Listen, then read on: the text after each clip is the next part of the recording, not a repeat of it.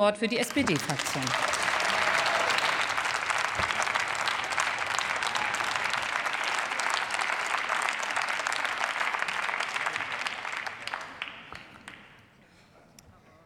Sehr geehrte Frau Präsidentin, liebe Kolleginnen und Kollegen!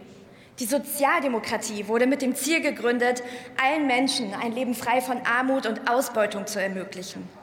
Dass die Zahl der Menschen in unserem Land, die von Armut bedroht sind, derzeit steigt, ist für uns inakzeptabel.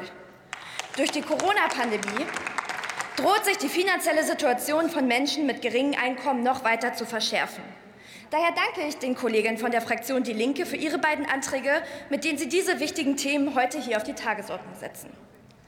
Liebe Kolleginnen und Kollegen, ich kann Ihnen aber versichern, Unsere Koalition wird mit aller Kraft daran arbeiten, für alle Menschen in diesem Land ein Leben mit Respekt und Würde zu ermöglichen, in Zeiten der Pandemie und darüber hinaus. Der Koalitionsvertrag der Ampelfraktion bietet dafür die richtigen Bausteine. Diese Bundesregierung wird das Bürgergeld einführen und endlich Hartz IV überwinden. Ich freue mich sehr, über diesen längst überfälligen Paradigmenwechsel Paradigmenwechsel in unserem gesellschaftlichen Umgang mit Armut und Arbeitslosigkeit.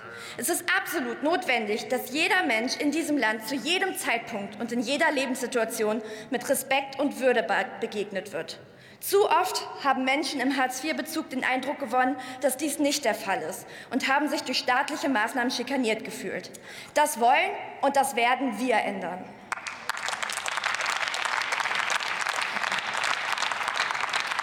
Liebe Kolleginnen und Kollegen der Fraktion Die Linke, ich finde es schade, dass Sie diesen wichtigen Paradigmenwechsel jetzt kleinreden, obwohl auch Sie jahrelang für genau diese Änderungen gekämpft haben. Das Bürgergeld ist keine Veränderung bloß auf dem Papier, sondern bedeutet eine ganz konkrete Verbesserung der Lebenssituation für die betroffenen Menschen. Wir machen Schluss mit der Misstrauenskultur und werden eine Kultur auf Augenhöhe einführen und so neues Vertrauen schaffen.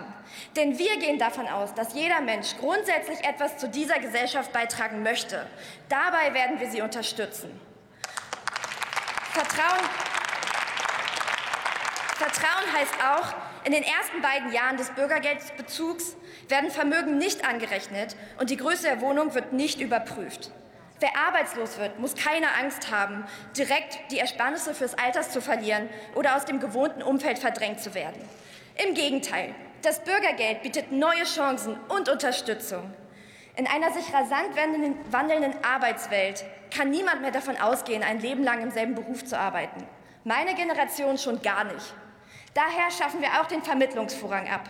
Das heißt, dass man nicht mehr den nächstbesten freien Job annehmen muss, sondern dass Weiterqualifizierung und eine neue Ausbildung gleichwertig unterstützt werden. Und ganz besonders freut es mich, dass wir in dieser Legislatur den Kampf gegen Kinder- und Jugendarmut aktiv angehen werden. Gerade für Kinder aus Familien im bisherigen Hartz-IV-Bezug werden wir die Lebensbedingungen massiv verbessern. Wir werden eine Kindergrundsicherung einführen und Jugendliche und Kinder vor Armut schützen, ganz unabhängig von der Einkommenssituation der Eltern. Liebe Kolleginnen und Kollegen, auch vom Thema Sanktionen wurde hier gesprochen. Von den Sanktionen im Hartz-IV-System sind vor allem Menschen betroffen, die schon länger in einer Grundsicherung, sich schon länger in einer Grundsicherung befinden.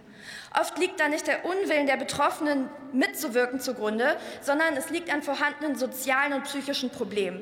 Wir wollen diese Menschen nicht sanktionieren, sondern wir wollen ihnen helfen. Daher setzen wir vor allem auf aufsuchende Sozialarbeit und neue Angebote.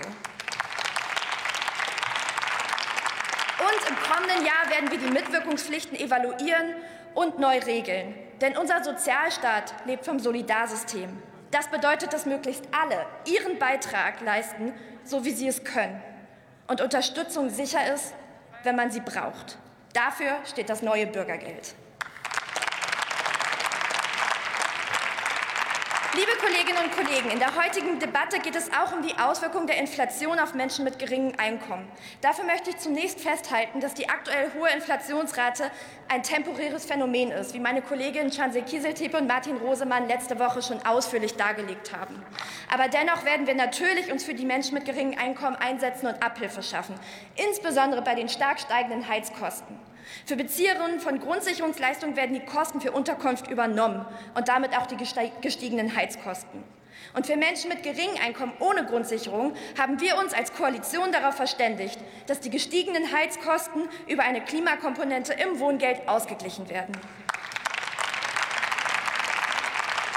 Liebe Kolleginnen und Kollegen, wie zu Beginn gesagt, niemand soll in diesem Land in Armut leben. Mit dem Bürgergeld, der Kindergrundsicherung, 12 Euro Mindestlohn und einer tatkräftigen Bundesregierung wird dieses Ziel Realität. Ich freue mich darauf, daran mitzuarbeiten und auf die künftige Zusammenarbeit. Vielen Dank.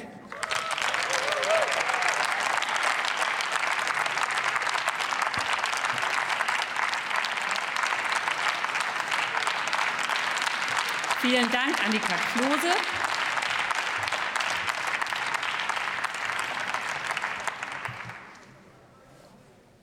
Als nächster Redner in dieser Debatte erhält für die CDU-CSU-Fraktion Kai Whittaker das